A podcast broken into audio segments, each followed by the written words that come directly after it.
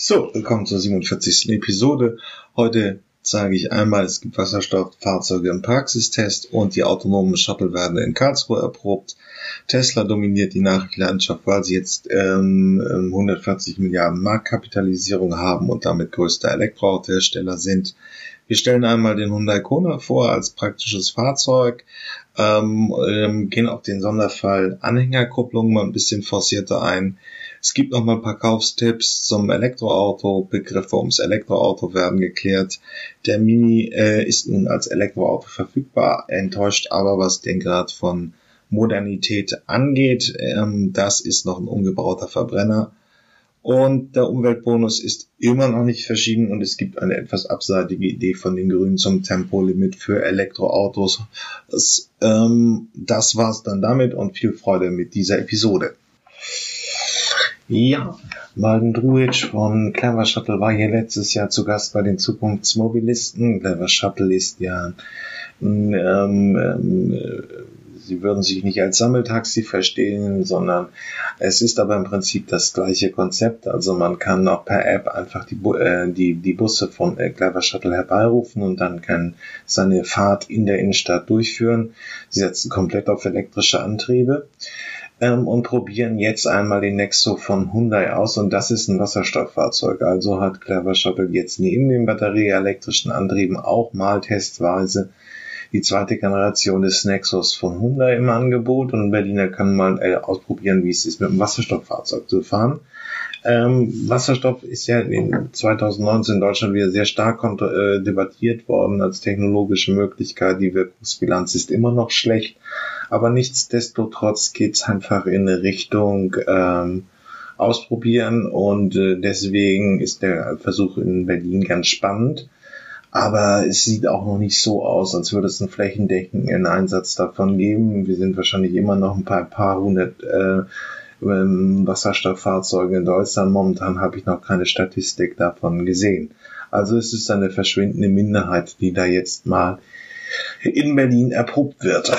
So, die Welt hat einen interessanten Artikel, den ich auch empfehlen habe. Ist wie immer in äh, bewährter Manier von diesem Podcast in den Shownotes beigefügt und taucht jetzt hier auch in der Kapitelbeschreibung auf. Es geht um die eigene Ladestation für zu Hause. Sie löst das Problem der Reichweite. Ich würde heute noch keinem empfehlen, sich aufs öffentliche, halböffentliche Ladenetz zu verlassen. Und die Filialketten bauen immer auf, aber trotzdem brauchen sie, wenn sie stabil die Tagesreichweite ausnutzen wollen, eine Heim, äh, eine Ladestation zu Hause. Ähm, was geht's? Na, sind 3,7 bis 22 Kilowatt Leistung. Bis 11 Kilowatt Leistung ist alles ohne Genehmigung des Netzbetreibers da. Ähm, wenn es über 11 ist, also 12 und mehr Kilowatt Ladeleistung, brauchen Sie eine Genehmigung des Netzbetreibers, dürfte aber in der Vielzahl auch gewährt werden. äh, was sollte man noch beachten? Ja, die Schnittstelle. Der, wenn Sie wirklich, äh, sollte vielleicht schon eine Schnittstelle mit dem Energiemanagementsystem des Hauses haben, denn dann kann man die Photovoltaikanlage äh, auch steuern und bedenken Sie, es geht immer noch ähm, separater äh, Stromkreislauf ist nötig, aber das werden Sie alles sicherlich, das wird der Elektriker, der Sie aufstellt, auch alles wissen. Man kann das nicht alleine bauen, da muss man schon einen Fachmann für haben. Ähm, und bedenken Sie halt eben immer noch, Sie können, wenn Sie äh, eine eigene Wohnbox zu Hause haben, auch flexible Stromtarife wechseln und damit kann man auch immer noch wahnsinnig sparen ähm, jetzt und auch in den nächsten paar Jahren, gibt es noch sehr, sehr flexible äh, Stromtarife von verschiedenen äh, Stromversorgern und da kann lässt sich eine Menge sparen. Sprechen Sie Elektroauto? Ja, das muss die Mittelschicht lernen. Man lernt auch nie aus und beim Elektroauto fängt sie jetzt gerade an. Das Handelsblatt hat einen schönen Artikel geschrieben, wo alle Begriffe nochmal wirklich äh, erklärt werden.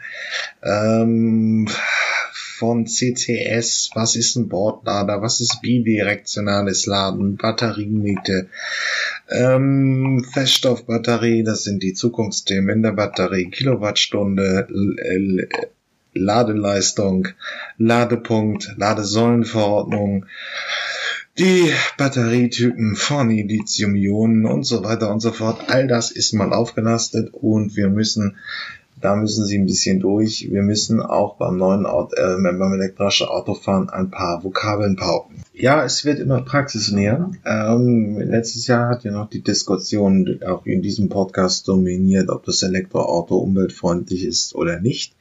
Jetzt wird's immer mehr wirklich auf die konkrete Kaufentscheidung ausgerichtet.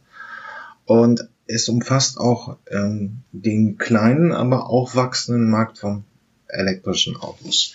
So, dann haben und äh, Autorevue aus Österreich hat ein bisschen zusammengefasst, worauf man beim Gebrauchtwagenkauf achten sollte.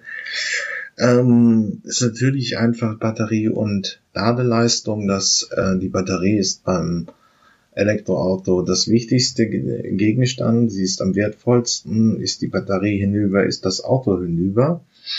Und deswegen so sollte man auf das Wartungs- und Prüfprotokoll bestehen der Batterie. Ähm, ist wie das Serviceheft beim Verbrenner, nur eben ähm, in diesem Protokoll steht halt wann und wie die Batterie geprüft worden ist. Ähm, Das Ladekabel sollte in gutem Zustand sein. Bremsen. Nun, ähm, sie verschleißen etwas langsamer, ähm, könnten deswegen auch stärker korrodieren, also äh, Rost ansetzen. Darauf sollte man achten. Reifen, die verschleißen eben etwas schneller, ähm, weil das Anfahrdrehmoment etwas höher ist. Ähm, muss man darauf achten. Dann haben wir Klima- und Wärmepumpe, ist ein bisschen äh, verschleißanfälliger als beim Verbrenner. Aber dann hat man das auch. Der Artikel ist wie immer in den Show Notes beigefügt. Okay, bis gleich. Ja, der ADAC hat nochmal einen speziellen Autokredit für seine Mitglieder aufgelegt, ähm, mit dem der ähm, Kauf von gebrauchten Elektroautos vergünstiger äh, wird ähm, ist für ähm, ADAC-Mitglieder eine interessante Option. Ähm, ich habe mir das kurz mal angeschaut. Der Artikel ist wie immer beigefügt. Ja, eine Sache, die sich ändern wird und ähm, da müssen viele noch umlernen, ist das Thema Anhängerkupplung und elektrisches Fahren. Ist kein Problem, ich lebe hier an der Küste auch relativ ländlich und da ist es einfach nochmal, ob man ein Boot ziehen will, ob man einen Pferdehänger anziehen will und wir hören uns jetzt einmal das Problem an und da denken die meisten ehrlich gesagt nicht dran, wenn es ans Thema Elektromobilität geht. Ja, was ist das Problem mit Elektroautos und der Anhängerkupplung? Die Sache ist die, dass es einfach kaum Elektroautos gibt, die bezahlbar sind für den Normalverdiener und auch eine Zuglast haben für die Anhängerkupplung. Zwar gibt's auch den Ionic mit Anhängerkupplung, aber auch hier ist die Anhängerkupplung nur für Fahrradträger gedacht. Und so sieht's auch bei einigen anderen Autos aus. Und manche Elektroautos haben gar keine Möglichkeit, eine Anhängerkupplung dran zu machen. Was gibt's da? Es gibt die Renault Zoe, da gibt's eine Anhängerkupplung, die man nachrüsten lassen kann, nicht von Renault, von einem externen Anbieter. Dann kann man 750 Kilogramm ziehen. Nur ist die Renault Zoe auch jetzt nicht gerade ein großes Familienauto, aber immerhin kann man dann seine Gartenabfälle oder was auch immer wegfahren. Die nächste Möglichkeit, wirklich auch einen Pferdehänger ziehen zu können, das wäre mit einem Model X, aber da sind die Preise natürlich schon im 100.000 Euro Bereich und das Model X darf dann auch tatsächlich über zwei Tonnen ziehen. Wobei es knapp wird bei dem Pferdeanhänger und ähm, auch der Tiguan ist ganz knapp dran, dass es gerade noch so schafft mit zweieinhalb Tonnen. Ja, das kann so ein Pferdehänger schon mal wiegen mit zwei großen Pferden drin. Dann haben wir noch den Audi e-tron, der darf 1800 Kilogramm ziehen und der Jaguar I-Pace auch 750 Kilogramm. Ja, und hier kommen wir gerade an der Skandalwurstfabrik Wilke vorbei. Auch beim Tesla Model 3 gibt es die Möglichkeit, eine Anhängerkupplung mitzuordern. Allerdings hat man hier auch nur 1000 Kilogramm, was immerhin wirklich super interessant wäre für kleinere Hänger, ganz legal damit durch die Gegend zu fahren. Was ist die weitere Problematik? Das ist der Verbrauch. Gut, der Verbrauch ist im Grunde jetzt nicht das entscheidende Kriterium. Mit Hänger fährt man vielleicht manchmal auch nicht so weit und meistens geht es dann wirklich nur um Gartenabfälle. Aber wenn man mal wirklich einen großen Hänger ziehen möchte, wie einen großen Wohnanhänger oder diesen Pferdeanhänger, was aber vielleicht auch weiterhin nicht schlimm ist, weil man ja laden kann. Nur kommen wir hier zu einer Problematik dass viele Autos, gerade auch jetzt zum Beispiel ein Tesla Model X, einen Heckladeanschluss haben. Das heißt, man müsste den Hänger abhängen, um laden zu können, oder man belegt einfach quer mehrere Ladeplätze, was aber auch nicht die feine englische Art ist. Denn anders als bei Tankstellen sind das meistens keine Ladestationen, wo man durchfahren kann, ja, dass man seitlich steht, sondern das sind Kopfladestationen, also die stehen am, an einem Endpunkt und man kann dann wirklich nur laden mit einem Hänger dran, wenn man einen Nasenlader hat, wie zum Beispiel die Renault Zoe. Einige Fastnet-Stationen würden zum Beispiel das bieten, dass man seitlich äh, ranfahren könnte, müsste nicht abhängen. Das heißt, mit einem Pferdeanhänger sind die Möglichkeiten sehr begrenzt, vor allen Dingen, weil ich ein krankes Pferd drin hatte. Das hätte ich auf gar keinen Fall vom Auto abhängen können, ähm, um dann rückwärts irgendwo ranzufahren. Da besteht die Möglichkeit nicht. Beim Audi e-tron ist der Ladeanschluss vorne seitlich. Das würde vielleicht noch gehen. Also hier gibt es noch einen Verbesserungsbedarf. Wenn man keinen Nasenlader hat, dann ist es wirklich eine schwere Angelegenheit, ähm, weitere Strecken mit einem relativ schweren Hänger zu fahren, wenn dann vielleicht auch der Verbrauch relativ hoch ist, dass man nicht so weite Strecken kommt. Vor allen Dingen beim Verbrauch hat man hier auch die Problematik bei gebremsten Hängern mit Auflaufbremse, dass dem Wagen die Möglichkeit genommen wird, zu rekuperieren. Und ich glaube, hier sind auch viele Hersteller, die sich einfach scheuen, das zuzulassen, dass der Verbrauch wirklich extrem in die Höhe geht. Ja, und auch ähm, was den Verbrauch betrifft, sieht man am Tiguan, es ist nicht gerade sparsam mit einem extrem schweren Pferdeanhänger, der auch noch sehr strack im Wind steht, ähm, hier gute Verbrauchswerte zu erzielen. Also das macht sich beim Elektroauto noch viel stärker bemerkbar. Ähm, der Verbrenner, der ist schon so ineffizient, ähm, aber selbst hier merkt man noch eine große Steigerung. Aber es ist Abhilfe in Aussicht, denn der Hyundai Kona bietet ab sofort zumindest für Österreich auch eine Zuglast an für die Anhängerkupplung ab Werk nämlich 1300 Kilogramm Zuglast und das Ganze auch nachrüstbar, original nachrüstbar für Modelle ab dem Modelljahr 2018. Aber ich denke, der Anfang ist getan und so kann man hoffen, dass es auch demnächst in Deutschland möglich ist. Allerdings bei dem Hyundai Kona nur für die große Batterieversion 64 Kilowattstunden aber insgesamt muss ich sagen, ist doch noch schwer Nachholbedarf und es gibt noch Probleme wenn man unterwegs laden muss und keine Möglichkeit hat, den Anhänger abzuhängen, ein Heckladeanschluss hat und die Ladestation nicht seitlich befahrbar ist.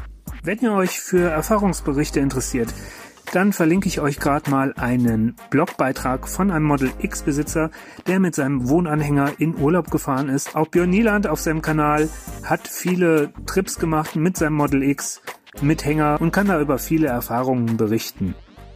Ja, ist ein wichtiger Aspekt. Ähm, da muss man schlichtweg ganz klar sagen, äh, wer das häufiger nutzt, und es sind nicht so wenige, bedenken Sie einfach nur mal, wenn Sie einen Umzug machen wollen und sich bei der Tankstelle einen ähm, Umzugsanhänger holen oder einfach nur einen Anhänger holen wollen, um einen Umzug zu machen, das geht im Elektroauto erstmal nicht so einfach. Und wenn nur 700 Kilogramm.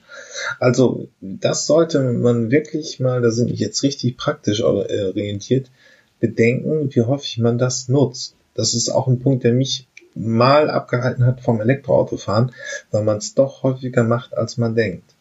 Und das wird in ein paar Jahren auf jeden Fall nochmal, wenn die Gebrauchtwagenpreise sinken, besser werden, aber gegenwärtig ist es noch ein ziemlicher Hemmschuh. So, nochmal den Hickhack um die erhöhte, um den um erhöhten Umweltbonus. Es soll ja bekanntermaßen 6 statt 4000 geben und die ähm, Bundesregierung hat gesagt, das ist noch nicht in trockenen Tüchern, weil die EU wegen Wettbewerbsverzerrung oder potenziellen Wettbewerbsverzerrung zusagen muss. Das hat die Europäische Kommission abgelehnt. Sie ist jetzt aber dann doch involviert, also zieht es sich noch mal ein bisschen hin. Der Autoabsatz im Dezember ist schon bei Elektroautos eingebrochen. Es wird jetzt wahrscheinlich aber noch mal länger dauern. Äh, es gibt dann noch mal so ein bisschen ähm, ähm, die Frage, ob wirklich äh, Hybridfahrzeuge immer noch in die Förderung fallen sollen oder ob elektrische Kleinstwagen noch gefördert werden sollen. All das wird thematisiert. Ähm, die ersten Hersteller ähm, ähm, warten jetzt nicht mehr. Hyundai startet seine Verkaufsprämie und Renault ebenfalls. Ich halte über diesen Punkt, wann denn nun endlich definitiv ist, dass es 6000 statt 4000 gibt. Das wird wohl höchstwahrscheinlich darauf hinauslaufen, sie hier auf dem, in diesem Podcast auf dem Laufenden. Ja, ähm, ich habe vor ein paar Jahren mal den Schatz gebracht, dass man das Elektroauto sehr gut anführen könnte, wenn man es vom Tempolimit ausnehmen würde. Das war damals eher ein schlechter Witz. Ähm, heute scheint es der grünen Digitalexperte Dina Janicek, der übrigens auch schon bei den Zukunftsmobilisten im Herbst interviewt worden ist, von mir jetzt wirklich zu vertreten. Die Tempolimit-Debatte kocht mal wieder hoch. Ähm, und ähm, die Lager sind natürlich sehr stark gespalten. Ähm, die CSU hat 62.000 Stimmen dagegen und die, äh, das gesamte linke progressive Lager will es haben. Es bleibt also die Frage, ob und inwieweit es kommt. Es kocht jetzt mal wieder hoch und da kommt der Vorschlag, man könnte Elektroautos von dieser einzuführenden Tempolimit ausnehmen ähm, ist natürlich eigentlich die sinnlose Diskussion und weil ähm, entweder man will Ver äh, Verkehrssicherheit durchs Tempolimit erhöhen, dann gilt das natürlich auch genauso für leistungsstarke Elektroautos wie für Verbrenner. Ähm, auf der anderen Seite, was wäre damit gewonnen? Ich kann mir nicht vorstellen, dass die Elektroautokäufer nun überwiegend aus Rasern bestehen. Ich persönlich bin auch neutral, was das äh, den Punkt angeht. Ähm, es wäre ja dann nur auf Autobahnen und es besteht im Raum darüber, dass es ein paar Hochgeschwindigkeitsunfälle wirklich verhindern würde. In diese Debatte will ich gar nicht hier einsteigen, aber es ist natürlich irgendwie ein ziemlicher Gurkenvorschlag, der da gerade gekommen ist. Ähm, aber gut, so ist es halt. Ja, der Hyundai Kona ist er für mich das beste Elektroauto 2019. Ja, es wird schwierig. Ähm,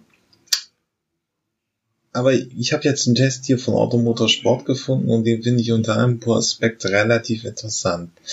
Ähm, er nörgelt an verschiedenen Sachen, dass ein SUV nicht viel Platz hat und die Traktion und so weiter und so fort. Aber liegt das an der Elektromobilität? Eigentlich nicht. Das ist im Prinzip ein Klein- oder Kompaktwagen, der zum, zum SUV aufgebaut worden ist und das auch nur bedingt erfüllt. Aber das gilt ja für den Verbrennerbruder genauso. Ähm, da ist es also nicht das Problem. Man, also es geht im Prinzip darum, wenn man einfach jetzt, und das müssen wir uns anhören, wenn man sich ein SUV kauft, kann man das sehr kritisch sehen, kann auch sagen, kauft man einfach einen Kompaktwagen. Aber man kauft sich ein SUV. Aber es macht im Prinzip keinen Unterschied, ob es ein elektrisches Fahrzeug ist oder eben der Verbrenner. Und das finde ich an diesem Test relativ spannend. Kilowatt umgerechnet 204 PS zum Einzeltest. So ausgerüstet startet der Preis für das E-SUV bei 39.000 Euro. Ende 2017 feiert der Kona sein Debüt. Kurz darauf stellt Hyundai die elektrifizierte Version vor. Im geschlossenen Kühlergrill verbirgt sich der Ladeanschluss. Karosserie und Fahrwerk stammen größtenteils vom Verbrenner Kona. Mit 4,18 Meter Länge und 1,80 Meter Breite zählt er zu den zierlicheren Kompakten. Der Kona ist ja in der Basis ein Auto mit Verbrennungsmotor. Und deshalb ergibt sich da eine Menge Platz. Also wenn ich dann nur Elektromotor mit äh, Leistungselektronik reinschnalle, ist hier wirklich viel Raum für Notizen. Aber um mehr zu sehen, Schmeißen wir mal dieses Plastikteil hier weg und dann sehen wir hier die Leistungselektronik. Und darunter sitzt ein Elektromotor, und zwar ein Synchronmotor mit Permanentmagnet, und zwar exakt genau Neodym. Und das steht ja in der Diskussion, weil es bei der Gewinnung in China besonders viel Treibhausgase freisetzt. Sollte man dazu wissen. Okay, ganz interessant ist übrigens auch noch, dass hier äh, eine 12 Volt Batterie drin ist. Auch ein Elektroauto braucht noch eine ganz normale 12 Volt Batterie für die Bordversorgung. Habe ich gesagt, wie viel Leistung der Motor hat? Habe ich nicht. 150 kW oder 204 PS. Das ist doch wahrhaft genug für so ein Auto. So, das machen wir zu und gucken uns das Interieur an. Tschak. Es ist ja ein SUV-artiges Auto. Und da sollte der Einstieg bequem sein. Jo, ist er auch. Man sitzt ein bisschen höher hier drin. Man kann auch ein bisschen höher einsteigen. Ähm, da werden sich viele Leute mit Rückenschmerzen drüber freuen. Das Interieur. Das ist so ein bisschen zwiegespalten. Denn die Qualitätsanmutung, die ist gut. Das wirkt hochwertig. Hier mit diesem äh, silbernen Touch hier mit matt Silber. Ähm, insgesamt, wenn man so drüber guckt, wirkt das echt, also in der Klasse, hochwertig. Fasse ich das an, stelle ich natürlich fest, ah, die kochen bei Hyundai auch nur mit Wasser oder besser gesagt mit Hartkunststoff. Da ist schon eine Menge Hartkunststoff drin. Die Materialien hinken da hinter der Qualitätsanmutung etwas hinterher. So, was haben wir noch? Wir haben eine Menge Tasten. Alles gut, kannst du wunderbar bedienen. Das Problem ist nur, dass diese Tasten blaue Schrift auf einem silbernen Hintergrund sind. Und das kannst du echt nicht sonderlich gut ablesen. So, dann haben wir hier oben noch das Infotainment-System. Ähm, sitzt relativ weit oben. Bin ich normalerweise am Motzen, sage, ah, ist während der Fahrt beim Touchscreen nicht so gut zu bedienen. Aber ich kann hier mit den Fingern mich festklemmen und kann dann einen ruhigen Halt für meine Hand auch während der Fahrt schaffen. Ich kann es aber auch mit den Tasten hier direkt bedienen. Dann gibt's noch zwei Sachen, die ganz interessant sind. Er hat hier so ein Head-Up-Display Lite, also mit einer ausklappbaren Scheibe. Ist besser als überhaupt kein Head-Up-Display weil man einfach ein bisschen besser dann akkommodieren kann. Und ich habe hier noch eine Festtaste. Was ist das jetzt schon wieder? Das ist ein Vehicle Engine Sound System. Und dann kann ich während der Fahrt die Taste drücken. Wir gucken mal, ob das geht. Also zumindest im D-Modus. So, und jetzt müsste ein bisschen ein Ton entstehen. Achtung. Ja, man hört so ein bisschen was. Ja, ist ein Sicherheitssystem, damit man das Elektroauto, weil es ja so leise ist, im Straßenverkehr auch hört. Ist noch nicht vorgeschrieben, kommt aber bald, dass das bei Elektroautos vorgeschrieben ist. Gut. Ja, soweit zum Innenraum. Gehen wir nach hinten. Wie sieht es hinten aus? Ähm, Einstieg erstmal. Auch wieder SUV-artig. Relativ hoch, das ist okay. Und jetzt wird's. Oh mein Gott, ist das eng. Das ist eng.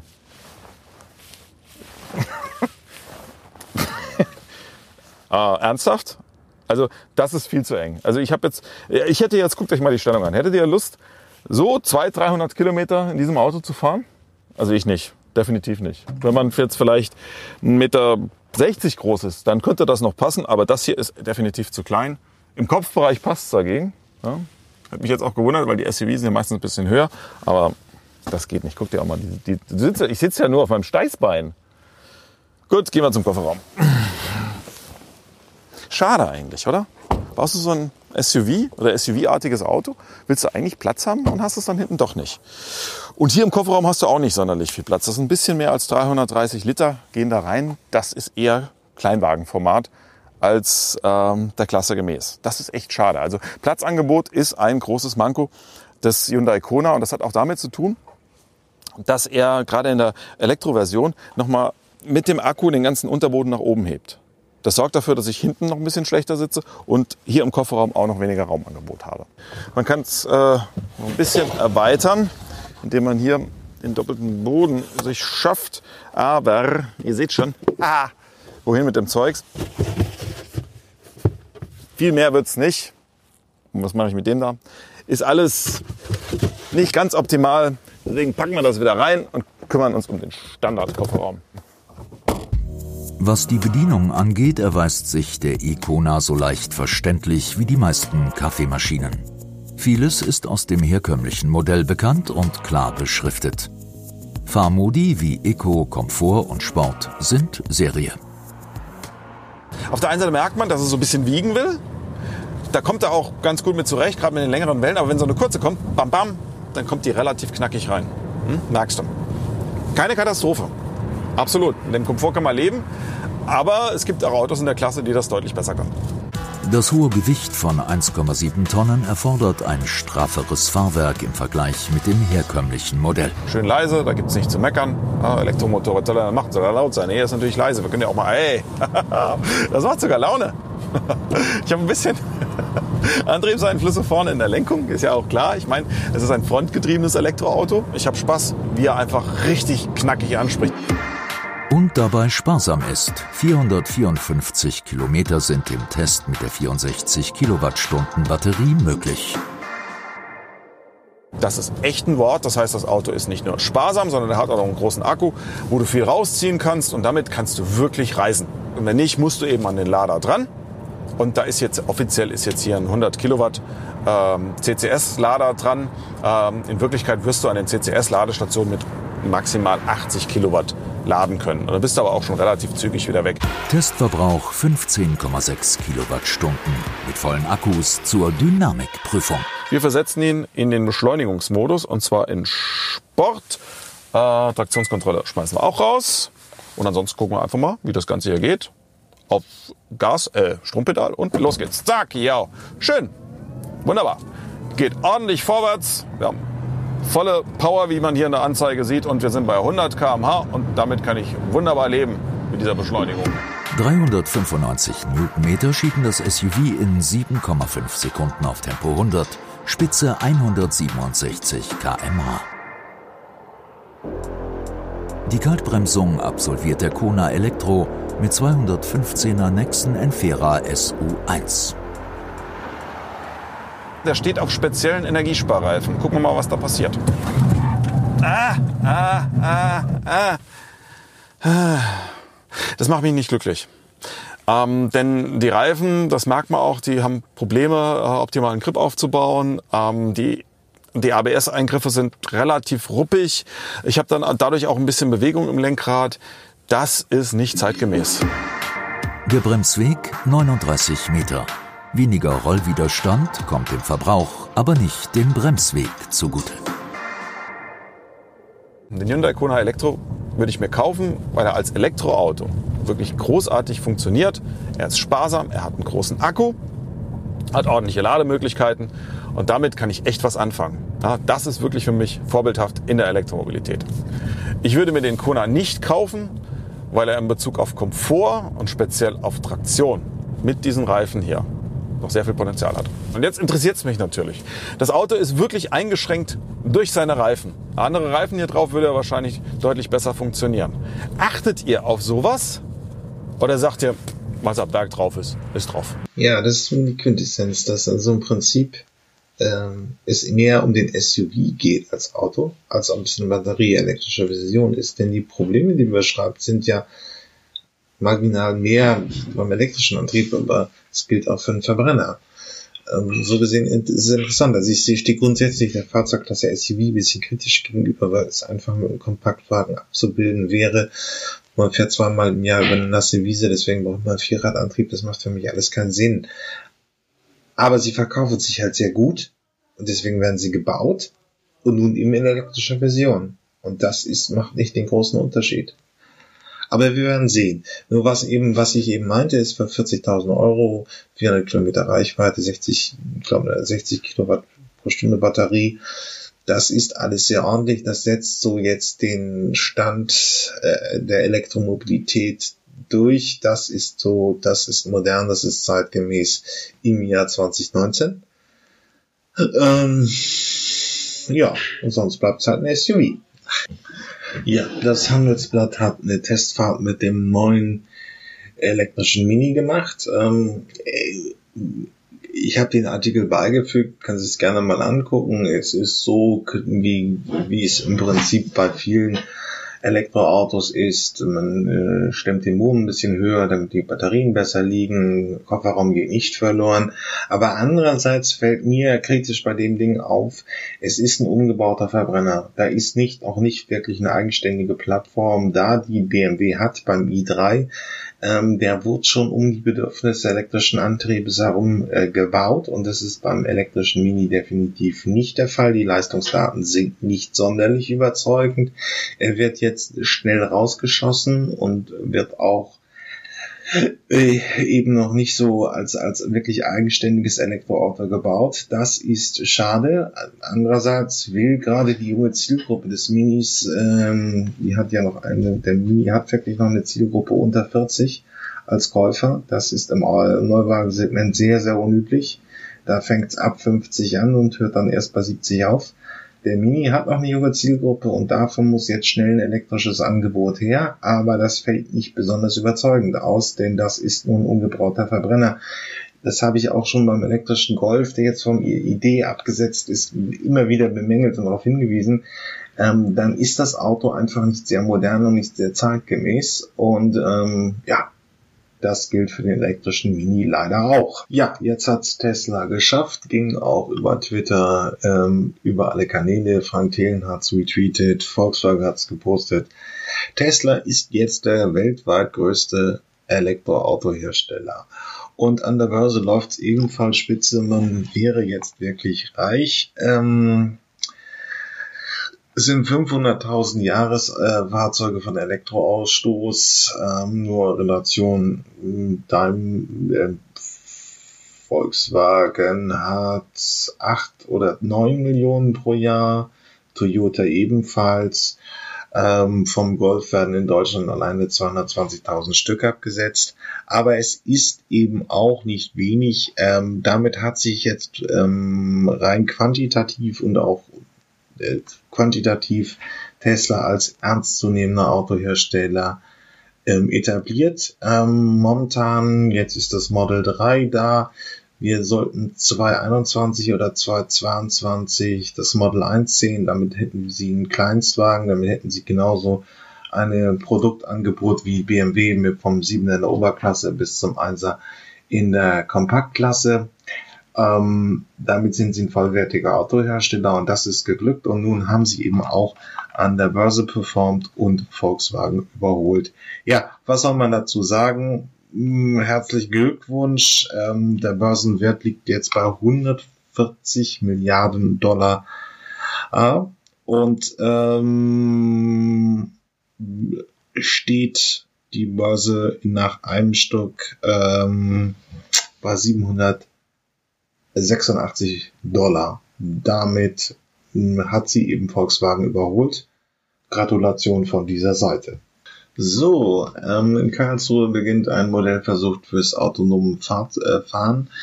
Es werden Fahrzeuge, das ist Stufe 4 von Easy Mile im, im Stadtteil von Karlsruhe Weiherfeld eingesetzt. Ähm, der Artikel ist vom Busplaner, ist natürlich beigefügt. Ähm, es sind wirklich Fahrzeuge, wo kein Fahrer mehr anwesend ist. So verstehe ich es jedenfalls. Ähm, ähm, äh, Easy Mile bietet eben wirklich diese kleinen Fahrzeugshuttle einmal an, die dann als Laborversuche auf der Straße hinlegen können.